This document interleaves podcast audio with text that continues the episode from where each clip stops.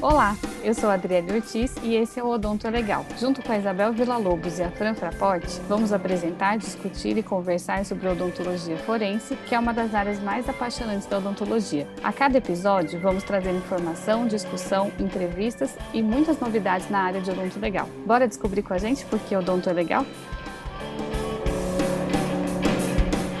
A Fran em Cuiabá com o ventilador ligado e eu aqui de meia, casaco, querendo botar até um cachecol. Então, bora. Ei, gente, como vocês estão? Estou animadíssima, afinal, né? O mês mais lindo do ano, enfim, chegou. Outubro, o mês mais perfeito de todos. Oi, meninas. Oi, galera. Na verdade, o mês mais lindo já passou, né? Acredito que já tem uns cinco meses mais ou menos, mas tudo bem. Oi, gente. Na verdade, na verdade, o mês mais lindo, perfeito, maravilhoso ainda não chegou, que é dezembro. E todo mundo sabe, porque além do meu aniversário é Natal, é final de ano Réveillon, maravilhoso. Então, né, não tem que discutir, mas eu vou, vou ficar de boa. Eu só acho que outubro é bom também, é legal, porque temos Maria Isabela, né, que faz aniversário, vulgo Belinha.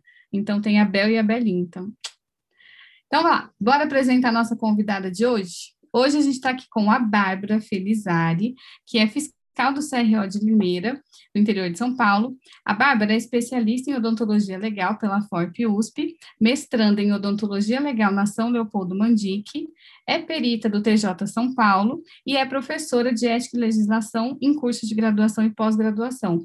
E também é minha aluna lá do mestrado. Bem-vinda, Bárbara. Oi, meninas, tudo bem?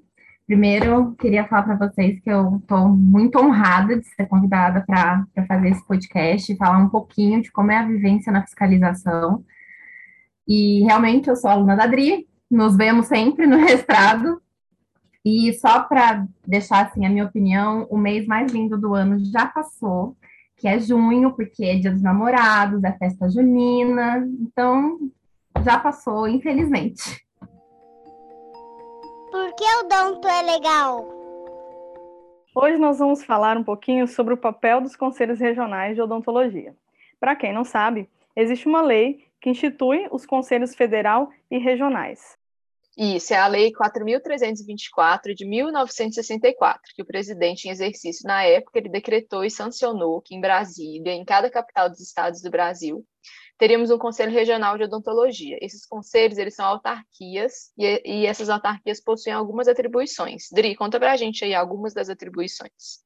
Bom, algumas das atribuições do Conselho Federal são organizar o regimento interno, aprovar os regimentos internos dos CROs, expedir instruções para o bom funcionamento dos CROs, votar e alterar o Código de Deontologia Odontológica, entre outras coisas. Boa, Adri. Mas vamos aproveitar e pedir para a nossa convidada explicar um pouquinho mais para a gente sobre essas atribuições. Bárbara, conta para gente qual o papel real dos CROs. Olha, de forma bem resumida, principal, a principal função do, dos conselhos regionais é fiscalizar o exercício ético da odontologia em todo o território nacional. E explica para a gente como que é a sua rotina como fiscal do CRO. Vocês vão, assim, andando por aí, fiscalizando, ah, hoje nós vamos andar no centro da cidade, vamos ver se está tudo ok. Ou vocês, tipo, recebem alguma denúncia e aí que vocês vão verificar. Como que é o trabalho? É, tem as duas formas, né? A gente pode sair, hoje estou afim de, de passear no centro, e passear no centro, no centro sempre significa é, encontrar alguma infração ética, porque panfletagem, caixa de som gritando, avaliação gratuita é muito comum. Mas é, a, o carro-chefe mesmo do, do Conselho Regional são as denúncias, né? A gente, pelo menos aqui no estado de São Paulo, a gente tem uma demanda muito grande de denúncias, né? Ainda mais é, depois que as denúncias elas passaram a ser anônimas pelo site do CRO mesmo, através do Fale Conosco. E então, assim, depende muito da, da demanda que o fiscal está recebendo. Então, quando tem muita denúncia, a gente não consegue fazer essa fiscalização de rotina que a gente fala, né? Que a gente sai andando no, no centro e vai, vai buscando. É, durante a pandemia, a gente também é, começou a fazer a pesquisa de infração éticas na internet, né? Quando não tinha uma demanda grande de denúncia, a gente fazia as pesquisas e, e entrava em contato com o profissional de forma eletrônica. Legal, era justamente isso que eu ia perguntar, da parte da fiscalização em redes sociais. E quem que analisa isso? São vocês mesmos? E tem alguém que só analisa isso? Ou não? É, é, é essa demanda livre que você falou? Quando a gente recebe uma denúncia, que na verdade internamente é chamada de comunicação de suposta infração, é, a, nós mesmos fazemos a, a, pesquisa, né? A coordenação encaminha para a gente essa comunicação e a gente faz a pesquisa bem aprofundada, em tudo quanto é rede social, Facebook, Instagram, ver se tem site próprio, é, tem algumas ferramentas do Facebook que a gente consegue ver se aquela página está vinculada a outra página com nome nada a ver com a clínica. E assim a gente consegue fazer a, a, o link, né, entre as publicidades. Então, normalmente é o fiscal mesmo quem faz a pesquisa para a própria, próprio, uh, a comunicação que ele recebe. E, ou então, né, como eu falei, quando a gente não tem muita demanda de, de denúncia, é, a gente sai realmente pesquisando, joga no Google é, ou no Facebook, é, dentista e o nome da cidade, e já aparece uma lista gigantesca de profissional, e a gente vê quem que está com infração ética e quem está ok. É, ô Bárbara, quantos fiscais que tem, tipo, em São, onde você atua, são quantos fiscais? É uma curiosidade mesmo. Você sabe quantos fiscais a gente tem, tipo, em São Paulo, por exemplo, no Brasil? Você tem ideia desse Existe número? um número fixo, tipo, por CRO? Não, não tem um número fixo e também, dependendo do CRO, é, não são todos fiscais. Aqui em São Paulo, se eu não me engano, nós somos em 52 fiscais, divididos em cinco macro-regiões. É, então, assim, é, na, no interior, normalmente são quatro fiscais por macro-região. No caso, Campinas e Araraquara, é uma macro-região, mas elas foram subdivididas, então são oito fiscais. A mesma coisa Ribeirão Preto e Araçatu, e São José do Rio Preto. É, mas, infelizmente, a gente tem uma defasagem muito grande de fiscal ainda assim, porque tem região que não tem nem esses quatro. Em São Paulo, eu não vou saber ao certo quantos fiscais são, porque na capital é muito, muito fiscal lá. Mas em outros estados, tipo Santa Catarina, é um fiscal que fica em Florianópolis e o restante que fiscaliza são agentes fiscais, eles não são dentistas, é só ensino médio. E eu não sei se lá tem que ter superior. Alguns, alguns estados têm que ter superior, mas não precisa ser odontologia. E eles fazem a fiscalização de rua e encaminham toda a demanda para o fiscal. Então, depende muito de, de CRO, porque é, o CRO ele tem um regimento próprio, de acordo com o estado que ele atua. Entendi. Mas aqui em São Paulo somos todos dentistas. É, e aí, quando acontece, assim, de vocês observarem e detectarem que tem algum colega que cometeu alguma infração ética, daí quem comete essa infração ética? Acontece alguma coisa com esse colega? Tem algum protocolo? Todos esses casos de, de infração ética, eles vão passar pela, comissão de ética? Como que funciona essa rotina aí dentro do conselho? É, com relação a quem comete infração ética, o fiscal, ele só faz a coleta das evidências, ele não julga. Quem julga é a comissão de ética. E por isso que todos os processos de averiguação da fiscalização são finalizados pelo fiscal, avaliados pela coordenação para ver se ficou faltando algum, alguma informação importante e encaminhados para a comissão de ética, todos, mesmo que o profissional cumpra todas as notificações é, geradas pela fiscalização. A comissão de ética é quem vai ler todo o processo e vai avaliar a necessidade de instaurar um processo ético ou de arquivar o processo da fiscalização. Se for instaurado um processo ético, vai ter todo um julgamento, o profissional vai ser é, intimado a comparecer na sede, é, acompanhado de advogado, obrigatório, né, a presença do advogado, e é realmente um processo. E então, é, se a sentença for desfavorável ao profissional, vai ser estabelecida a penalidade que está naquelas cinco, nas cinco penalidades previstas em lei, que seria a advertência confidencial, a censura confidencial, a censura pública, a suspensão da carteira profissional por até 30 dias e a suspensão da carteira profissional de forma é, definitiva. Mas isso quem faz é a comissão de ética, e infelizmente muitos profissionais acham que não acontece nada, mas é porque demora, né? Tem todo o processo da fiscalização para acontecer, para a comissão de ética receber, e pensa, aqui em São Paulo, então, que são 52 fiscais, se não me engano, para a comissão de ética, que são compostos por seis conselheiros, é muita demanda. Então, normalmente, eles não conseguem estar na mesma linha da fiscalização. Então, por isso que demora um pouco, mas acontece.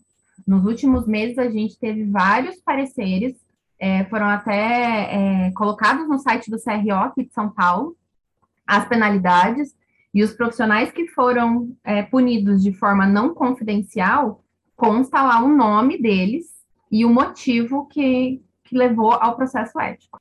Eu tenho uma pergunta sobre isso. Aliás, surgiu essa pergunta lá na nossa caixinha do Instagram. Se depois que a pessoa sofre essa sanção máxima de cassação do CRO, nunca mais ele vai poder exercer odontologia, ou se ele fizer a graduação novamente, ele vai ter um novo CRO, enfim, tem algum jeito de reaver ou não existe como? No caso de, de é, suspensão definitiva da carteira, não tem como porque a inscrição ela é baseada no seu CPF. Então não tem como você fazer nova inscrição, novo número. Até se eu quiser suspender o meu, o meu CRO agora, né? Não atuo mais na área, não quero mais ficar pagando anuidade, eu suspendo. E se eu quiser voltar daqui 10 anos, o meu número de CRO vai continuar sendo o mesmo, tá? É, então, tem sim, uh, eles chamam na, na lei eu não vou lembrar o nome certo. Lembrei a palavra, reabilitação. Então, pela resolução CFO 59 de 2004, que é o Código de Processo Ético, é estabelecido que o profissional tem sim direito à reabilitação, mas tem alguns quesitos obrigatórios. Um deles é que ele não seja reincidente. Se ah, ele foi julgado por reincidência, ele não tem direito de, de reabilitação. E isso vale para qualquer uma das penalidades impostas, tá? Porque a partir do momento que ele responde um processo ético, isso fica na ficha dele no CRO. São os vínculos que ele, ele vai tendo ao longo da, da carreira profissional dele.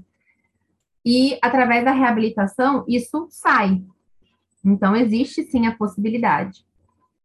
E você conhece algum caso? É comum dentista perder a, a até ter suspensa, né, a carteira de a carteira do CRO, como que funciona? Tipo, é muito comum ou é raro?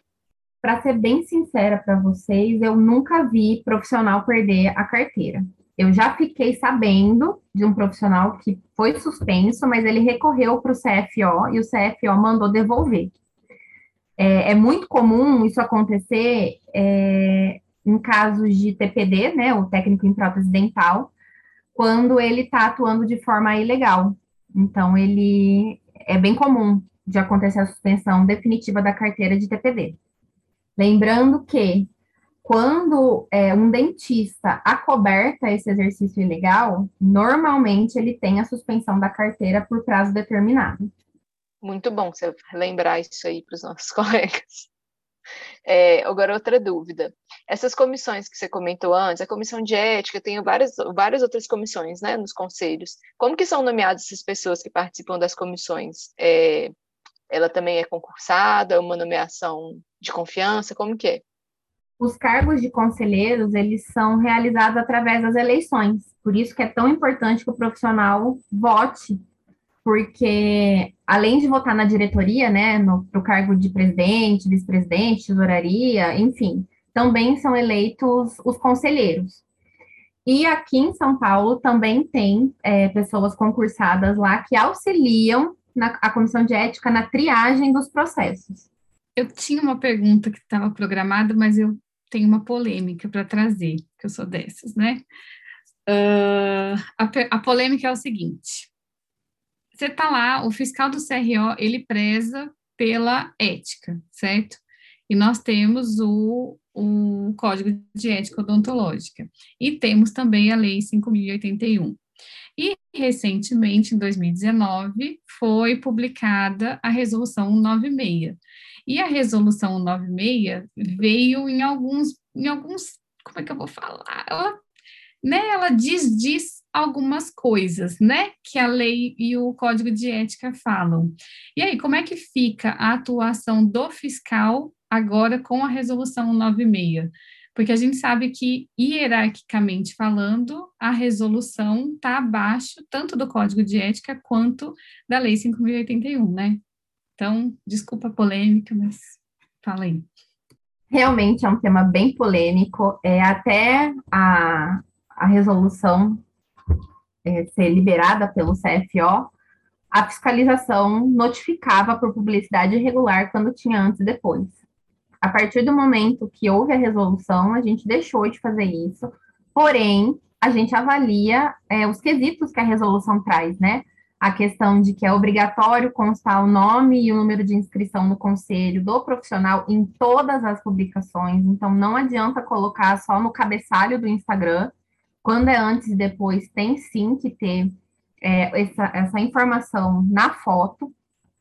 É, além do que, pessoas jurídicas como as empresas, né, a, a, as clínicas, elas são vetadas de fazer esse tipo de, de publicidade, porque aí seria com total fim mercantilista. E também você não pode publicar fotos de terceiros, né? Vamos supor que eu fiz um tratamento junto com você. Você não pode publicar esse tratamento, porque ele foi feito em conjunto. Então, é, se eu fiz o tratamento, é, o procedimento, né, no caso, se, eu posso postar, e só isso. E lembrando que, sempre que for utilizada a imagem antes e depois, é obrigatório ter o termo de consentimento livre esclarecido do paciente de que ele está ciente da divulgação da imagem dele. Inclusive, a gente pede, né, na fiscalização presencial, a gente solicita para ver esse termo de consentimento. Ô, Bárbara, e como que a gente consegue, conseguiria, no caso, controlar essas questões em redes sociais, assim? Porque são milhões, né, de dentistas, né, postando, milhares de pessoas postando, e acaba que, assim, não sei se, acho que fica meio que fora do alcance a quantidade de, de postagens diárias, né, que, que acabam existindo aí, contrariando, né, a, a legislação. Como é que ficaria? Tem alguma sugestão para a gente conseguir é, dar uma reduzida nessas nessas questões aí?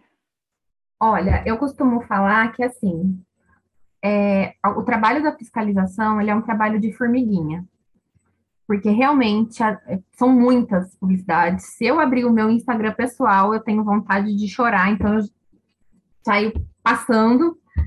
É, mas como que como dá para ajudar? É pela denúncia.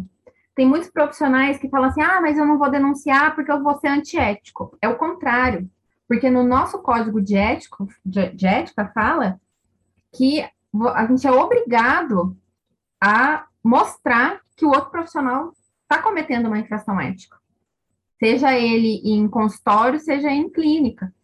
Então, é, eu costumo dizer que assim, se a lei é para mim, a lei é para todo mundo. E isso é uma forma de zelar pela classe toda. Né? Se a gente quer uma odontologia melhor, tá, é, tá na mão do dentista fazer isso. E também, como eu acabei de falar, se eu não posso fazer, então ninguém pode. Porque isso, assim, essas publicidades que a gente tem é, de forma totalmente é, antiética, elas comercializam a odontologia. E a, minha coordenadora, ela fala uma coisa que é muito importante. A odontologia, ela não é um produto, ela é um serviço e um serviço de saúde. Né? A gente não concorre com, é, com as lojas de eletrodoméstico, não, a gente vende um serviço. E por isso que, para vender um serviço, você tem que sim agir com ética.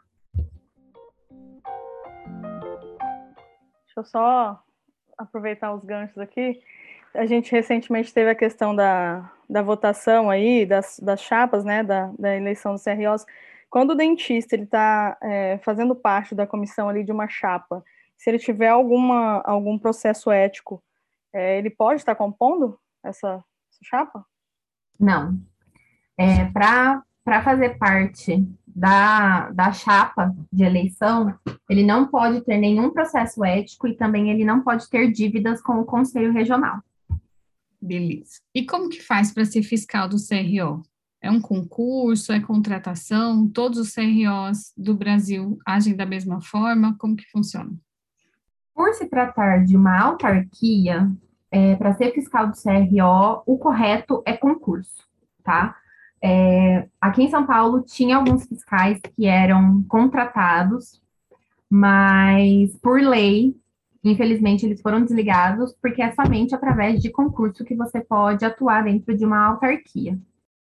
E entrando um pouco mais no papel dos conselhos, como que o CFO decide, por exemplo, a determinada área vai agora se tornar uma especialidade. Por exemplo, nos últimos anos, a harmonização facial passou, passou a ser especialidade odontológica. Como que isso acontece?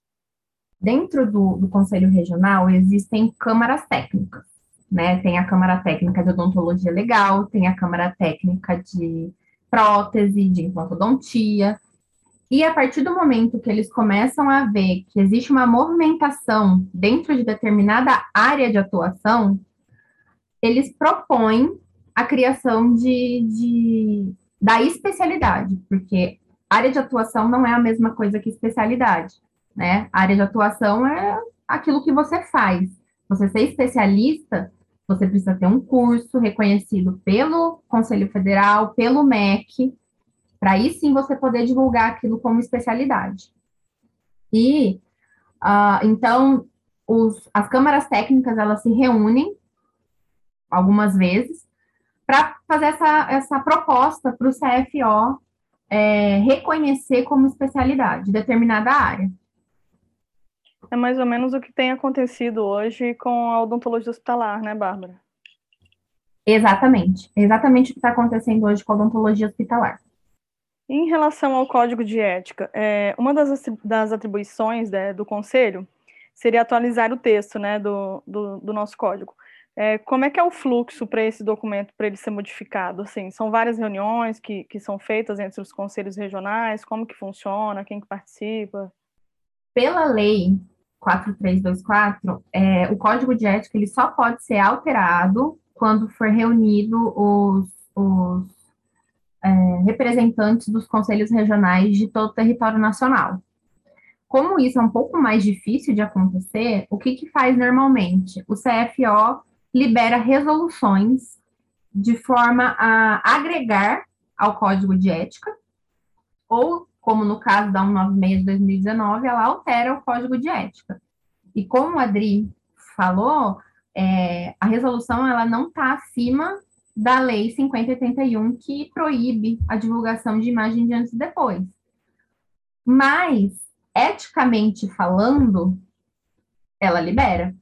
Não é porque uma resolução libera algo que deixa de, de, de se enquadrar nas outras esferas, tirando a, a parte administrativa, que seria a ética, entendeu? Uh, ela só libera internamente a, a realização do que ela vem estabelecer. É, o dentista não vai receber um processo ético por conta disso, mas se ele tiver um processo na esfera civil, por exemplo, a maioria dos juízes entende como obrigação de resultado e acaba, né, perdendo a causa, muitas vezes. E para fechar essa série de perguntas, tem uma dúvida que foi enviada pelo Instagram.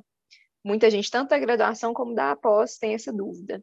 A dúvida é o seguinte: é, eu posso dar entrada no meu CRO antes de formar na graduação, antes de terminar a graduação? E uma segunda dúvida, que tem, tem um pouco a ver, é outra, é o seguinte: tem é, é obrigatória a inscrição da especialidade no CRO ou eu posso simplesmente fazer a especialização e nunca me inscrever no CRO? Vou responder em partes.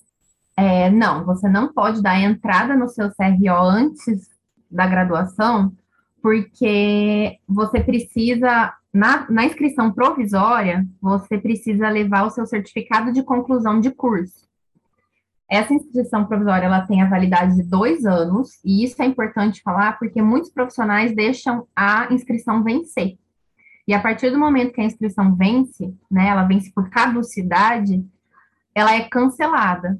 E, consequentemente, o profissional está atuando de forma ilegal, porque ele não tem inscrição mais no CRO. E para é, registrar a inscrição é, definitiva, é obrigatória a apresentação do diploma da graduação. Então, não tem como você dar entrada no CRO antes de efetivamente se formar. E indo um pouquinho além, antigamente, podia, é, quando você fazia a sua inscrição provisória, já saía o seu número de CRO. Porém, devido a alguns é, diplomas falsos, isso foi proibido, e agora, quando você faz a sua inscrição provisória, você ainda não pode atuar como dentista, até que o CFO reconheça a sua inscrição e devolva a sua carteirinha.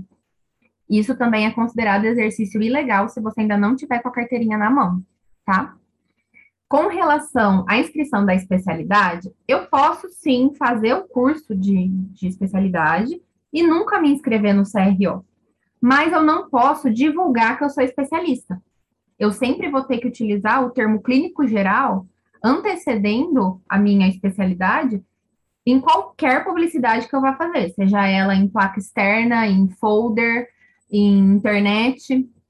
Então, uma coisa que também é importante é, frisar que eu também achava isso, a inscrição da especialidade não altera o valor da anuidade do profissional. Vai continuar sendo o mesmo valor. Você só tem um custo para inscrição, mas a anuidade continua a mesma. Lembrando que também até 2019 a gente não podia inscrever mais de duas especialidades no conselho, mas a resolução do CFO 195, se eu não me engano, de 2019, libera a inscrição de mais de duas especialidades. Peraí, gente, eu sei que a gente falou que ia ser a última pergunta, mas agora eu lembrei de uma coisa que os alunos me perguntam sempre, que é sobre o CRO secundário, ou quando a pessoa, o dentista, precisa é, fazer algum atendimento, prestar algum atendimento fora do seu estado de jurisdição. E aí eu ele sempre pergunta eu nunca sei dizer direitinho, assim, porque fica meio confuso, né? Diz que pode 30, é, 90, até 90 dias, mas tem que pedir autorização. Como que funciona isso direitinho na prática? O profissional ele tem direito da autorização para atendimento quando é vinculado a algum é, estabelecimento educacional, né, uma faculdade, para atendimento interno a pacientes. Se eu for fazer um atendimento em outro estado, eu já preciso ter a minha inscrição secundária. O que acontece bastante aqui no interior de São Paulo é dentista que tem inscrição em Minas e atende aqui, ou que atende aqui, tem inscrição aqui e atende em Minas, né? Porque a divisa é bem próxima. Então, precisa, nesse caso, ter as duas inscrições. E aí, o profissional pode escolher onde ele quer ter a principal e onde ele quer ter a secundária, porque a autorização para atendimento é só mesmo é, para finalidade acadêmica e também tem um prazo pré-estabelecido. Olha, bem legal. Isso nunca tinha ficado claro para mim. Obrigada, Bárbara. E se a gente for fazer uma, um curso em outro estado? Meu CRO é de um estado e eu vou fazer uma pós em outro estado. Entraria nessa, nesse quesito aí que você falou? Esse Sim. temporário, no caso, né? Exatamente, é a autorização temporária para atendimento. Mas você tem que solicitar isso junto ao CRO, aonde você vai atender. Ô, Bárbara, falei que a gente ia parar de fazer pergunta, mas surgiu uma outra dúvida aqui, que eu fiquei pensando. E sobre a suspensão cautelar, como que funciona? A suspensão cautelar, ela veio com a resolução 237 de 2021, é, onde o CFO, ele autorizou os conselhos regionais a suspender de forma temporária a, a atuação de alguns profissionais, né? Lá ele estabelece quais são os pré-requisitos para suspensão, que basicamente é, é, atuar fora dos limites é, liberados, né, para odontologia pela resolução 176 de 2016. Então, a profissional que, que faz procedimento fora dessa região ele pode sim ser suspenso de forma temporária por até 30 dias e automaticamente é gerado um processo ético para esse profissional. Ah, nos casos também de acobertamento de exercício ilegal, também pode ser dada a suspensão cautelar, e que seria né, exercício de, de técnico ou das profissões técnicas ou auxiliares de forma direta ao paciente, de estudante de odontologia, ou daqueles famosos dentistas práticos que não fizeram nenhum tipo de curso na área, mas atuam de forma ilegal na, na odonto. Então, esses são os casos em que a suspensão cautelar ela é, ela é uh, indicada e ela é liberada para os conselhos regionais fazerem de, de, de forma é, a garantir a preservação da, da população em geral. Bom, acho que a gente conseguiu responder as principais questões que o pessoal mandou e também dúvida que a gente mesmo tinha. Então, bora de indicação legal. Nesse bloco, a gente vai indicar alguma série, filme, livro, artigo, qualquer coisa relacionada ao odonto legal no geral, a atuação do CRO, do CFO. Então vamos lá, Bárbara, nossa convidada especial de hoje, tem alguma indicação para a gente? A minha indicação ela não é exatamente direta à atuação do, dos conselhos, mas é um livro que é, abriu muito a minha, minha cabeça para a parte de odonto legal, que na verdade é uma série de livros, mas no Brasil só existem dois, que é o Ossos e o Ossos Perdidos, que traz a história da Bones, que é tratada na série. Então, são livros bem legais, e lá também tem um pouquinho de atuação da, da odontologia, por conta da identificação pela arcada dentária, então é bem legal. Muito legal. A gente nunca viu Bones, a gente nem fala sobre Bones, né, Bel, né, Fran? A gente nem é fã, quase nada. A gente só fez uma caneca nossa com os personagens de Bones, apenas. Tá tudo bem. É, e o é... grupo do WhatsApp desde sempre se chama Bones, né? Mas a gente não tem nenhuma relação com Bones, não. Adorei a indicação. E agora, né, descobri recentemente, porque é um Instagram novo, mas a doutora Bárbara está fazendo um excelente trabalho lá no Instagram, e o arroba dela é arroba. E ela tá, eu já falei com ela, né? E ela tá falando que vai fazer umas coisas bem legais lá, vai mostrar um pouquinho mais sobre o trabalho de fiscalização, sobre odontologia legal. Então, vale a pena acompanhar esse Instagram novo, recém-nascido. Adorei, Bárbara. Franzinha, e você indica o que hoje? Show de bola, já estamos seguindo a doutora Bárbara. É, minha indicação hoje, então, vai ser né, o, o arroba do CFO, tá? É, o, o, Instagram do, do, Conselho Federal de Odontologia, é arroba CFO, underline, Conselho de Odontologia. É, Belzinha, tem alguma indicação para a gente hoje? Tenho, vou indicar um artigo muito bom sobre denúncia e processo ético lá em Santa Catarina. Está na Revista Brasileira de Odontologia Legal, é um artigo de 2019, chama Panorama das Denúncias e Processos Éticos, éticos Odontológicos no Estado de Santa Catarina.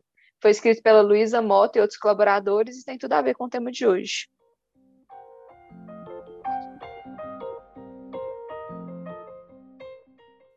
Bom, a gente hoje usou e abusou da nossa convidada, né? As perguntas foram aparecendo cada vez mais.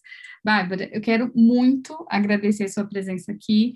É, foi muito, você topou de imediato, mesmo falando que ficaria nervosa e tudo mais, mas eu acho que é um trabalho muito importante que você faz, você você e seus colegas, né, o CRO, no geral, zelam pela boa odontologia e muitas vezes nós, profissionais da odonto legal, somos mal vistos, né, pelos colegas clínicos, porque eles acham, ai, que injusto, por que, que eu não posso fazer isso? Nada eu posso fazer, por que, que as lojas fazem e a gente não faz?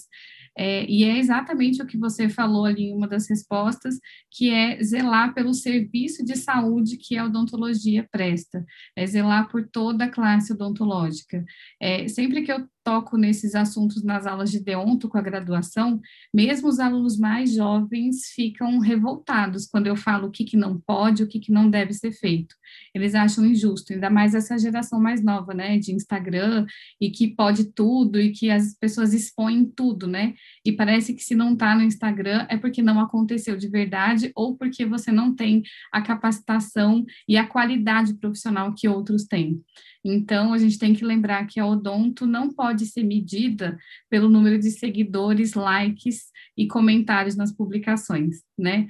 Vamos cuidar da saúde dos nossos pacientes. Então, por isso, por prestar esse serviço e por vir aqui ajudar a gente a mostrar para o pessoal a importância da ética profissional, muito, muito obrigada. E, pessoal, para quem não segue a gente ainda, segue lá no Instagram, arroba odonto é legal, é H, não esqueçam. E continue enviando directs e e-mails e, e sempre respondam as nossas caixinhas das perguntas, porque as perguntas que vocês fazem são as que a gente traz aqui para o episódio e ajuda demais, porque são as dúvidas de todo mundo. Então, muito obrigada e vamos continuar zoando lá com a gente no Insta. Bom, meninas, eu que agradeço mais uma vez, né, pela oportunidade. Como você falou, Dri, é, o nosso trabalho como odontologista às vezes é bem complicado, porque os profissionais não entendem que a gente sempre preza pela ética, é, pela boa conduta dentro da odontologia, né? Infelizmente, a nossa profissão ela vem sendo bem defasada nessa questão, é, muito mercantilizada, né? Como eu falei, a gente não vende um produto, a gente vende um serviço, e um serviço tão importante né, como a odontologia faz. E mais uma vez eu agradeço mesmo de coração, sou super fã de vocês, acompanho o canal, o Instagram desde que vocês abriram. Quando eu descobri que você ia ser a, a minha professora, eu falei, nossa, eu acho que eu conheço esse nome. Então, assim, até eu fui uma eu, eu ganhei um concurso de vocês, um curso, e, e é isso, estou aqui para o que precisar, né? É, da fiscalização dentro da Odonto Legal. Agradeço aí pelo jabazinho da minha, do meu Instagram. Realmente ele está é, tá saindo do forno ainda. E, e é isso. Então, eu estou sempre aqui disponível, se vocês precisarem, para a gente bater esse papo bem legal, que também é muito importante, né? Para as pessoas serem um pouquinho, é, mudar um pouquinho a visão da atuação do CRO. Porque eu, como dentista, também já critiquei muito, até eu conseguir ver como que é a estrutura interna e qual realmente é o objetivo do conselho. Então é isso, um beijo, meninas, muito, muito obrigada. Obrigada, beijo, gente. Fran, manda beijo. Vou mandar um abraço, que eu sou diferenciada. Um abraço, galera. Beijo, gente. Esse foi o Odonto Legal, apresentado por Adriele Ortiz, Isabel Villa-Lobos e Fran Praporte. Vem descobrir com a gente porque o Odonto é legal.